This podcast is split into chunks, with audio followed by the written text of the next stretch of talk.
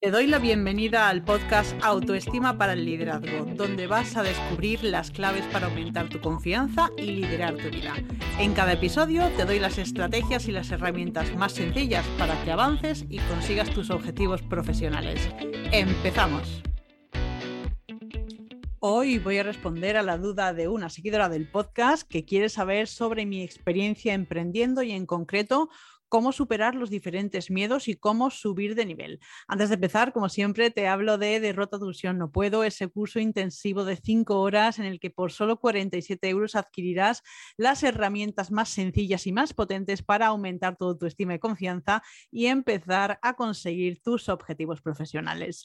Así que voy a empezar ya con el tema de hoy. Voy a dividirlo en dos partes. En la primera voy a hablarte de esos miedos eh, que fui pasando y en la segunda te hablaré de las herramientas que utilizado para asumir de nivel.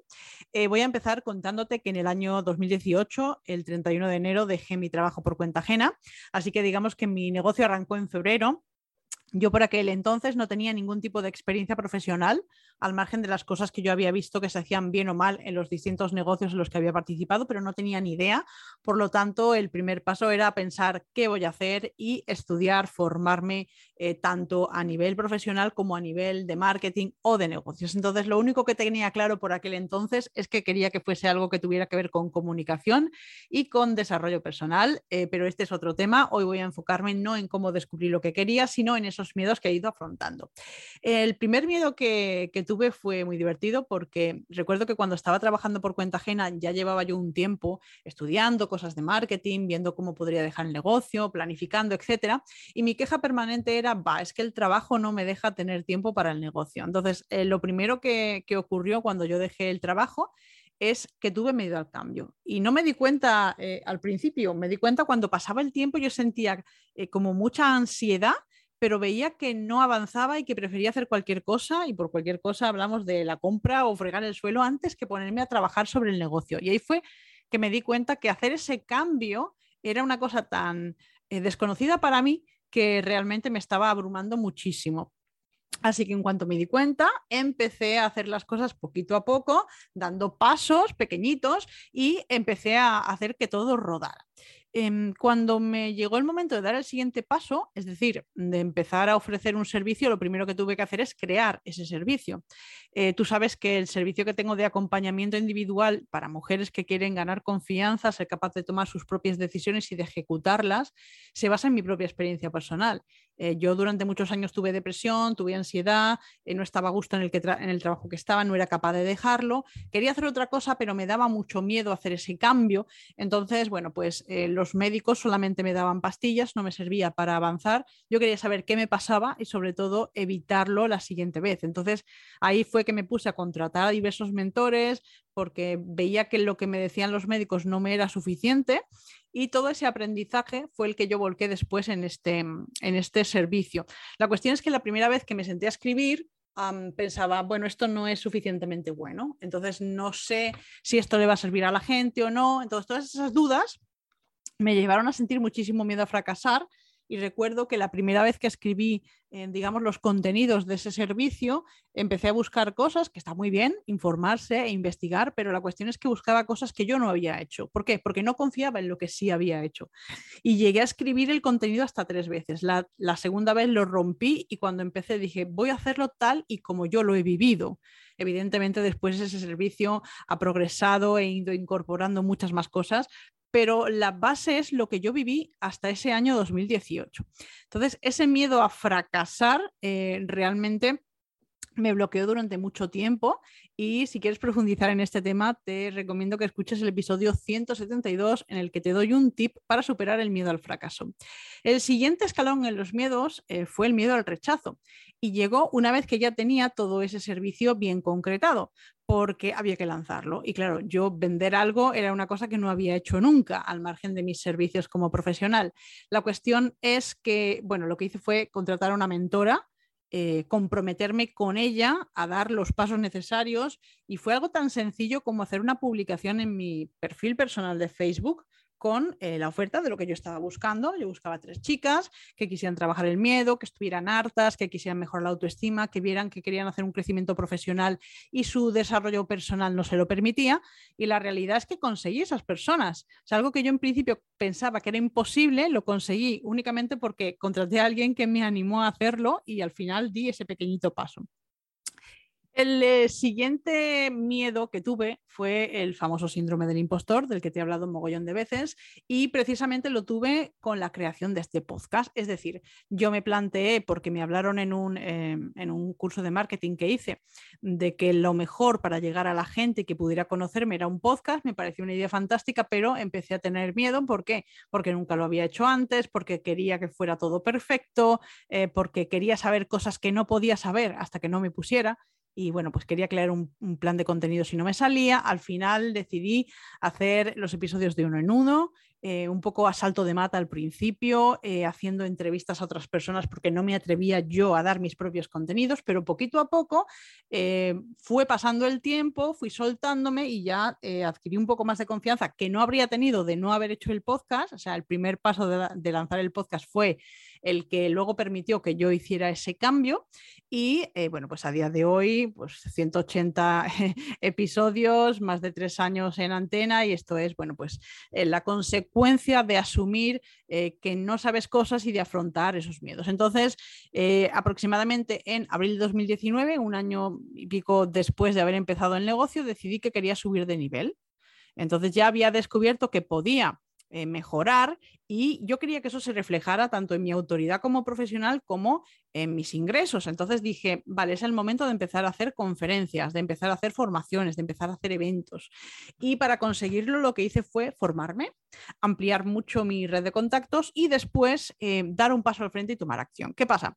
Que conseguí lo que yo quería. Eh, bueno, hice varias conferencias presenciales gratuitas, pero eh, mi objetivo era que, me retribuyeran por mi trabajo. Entonces conseguí efectivamente una conferencia por la que me iban a pagar 300 euros, te estoy hablando del año 2020 eh, a principios, eh, para un grupo de emprendedoras en un evento privado en Marbella, algo de nivel. También tenía una formación para una empresa privada, también tenía un taller para una empresa, una entidad de carácter público. La cosa funcionaba eh, después de dos años de esfuerzo. Y entonces llegó el COVID. Y el COVID, pues como sabes, acabó con muchísimas cosas y con todas estas cosas acabó del tirón. Entonces aquí fue el momento en que tuve que decir, vale, ¿qué hago? Pues si no puedo eh, seguir trabajando como trabajaba antes, voy a formarme. Eh, dediqué muchísimas horas a estudiar y, bueno, pues todo eso va a repercutir en lo último que te voy a contar ahora. ¿Te está gustando este contenido? Si es así, suscríbete y así vas a ser la primera en escuchar el episodio el próximo jueves cuando salga. Eh, como te decía, no me he quedado aquí con los miedos y ahora que ya las cosas empezaban a funcionar, eh, pues surge el miedo al éxito.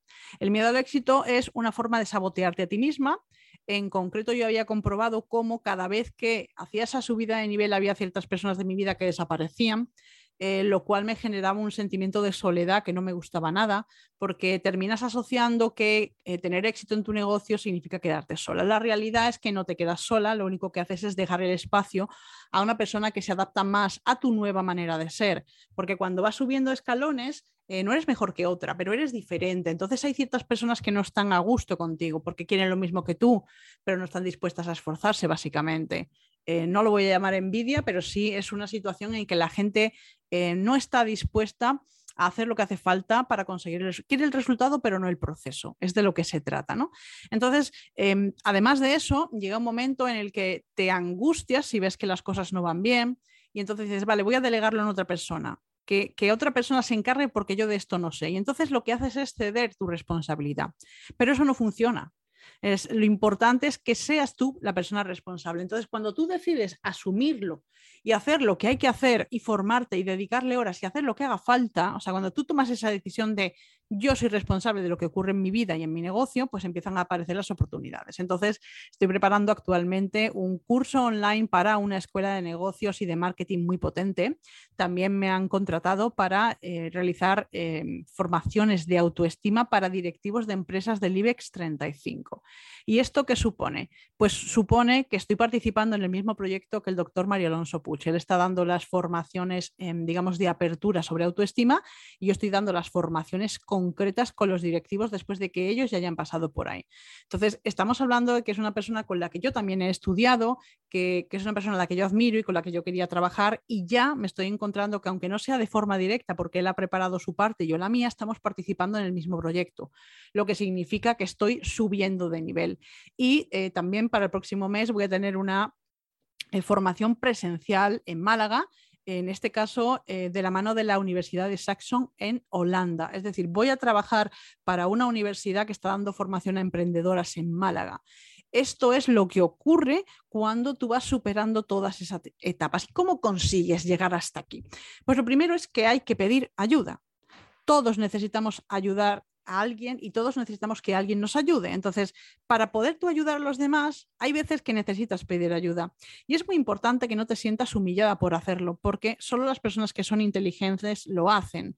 ¿Por qué? Porque saben que lo necesitan porque saben que solas no pueden y porque saben que la otra persona a la que se están dirigiendo las puede ayudar. Entonces, mm, vamos a dejar de considerarnos como una carga y piensa que si tú te recuperas estando mal, lo que vas a hacer es estar en condiciones de dar mucho, mucho a los demás. Entonces, además de pedir ayuda, ¿qué más puedes hacer o cómo lo he hecho yo en concreto para conseguir esa subida de nivel? Pues lo primero, humildad.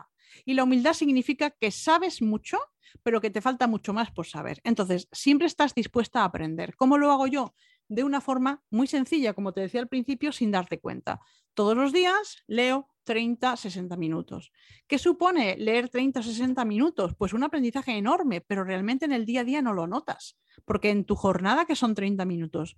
Luego hay días que no leo, sí, pero también hay días que leo dos y tres horas. También depende un poco de cómo, de cómo tenga el día. Entonces, esto es la clave de la excelencia profesional ser cada día un poco mejor que el día anterior. Y para ser excelente y formarte, primero tienes que determinar cuál es tu objetivo. Entonces, mi objetivo lo determino yendo al futuro para saber lo que quiero.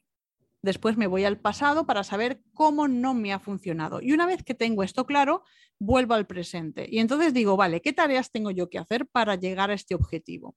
Y lo importante no es matarte a trabajar.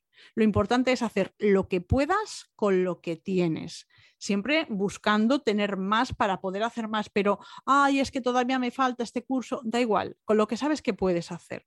Y luego la constancia. Eh, imagínate que el objetivo es ahorrar dinero.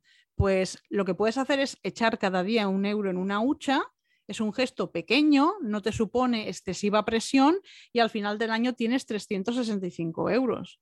Entonces, apenas notas el esfuerzo, pero el resultado al cabo del tiempo se nota y el resultado eh, hace que luego resulte más fácil, en vez de un euro, eh, pues un euro, dos euros.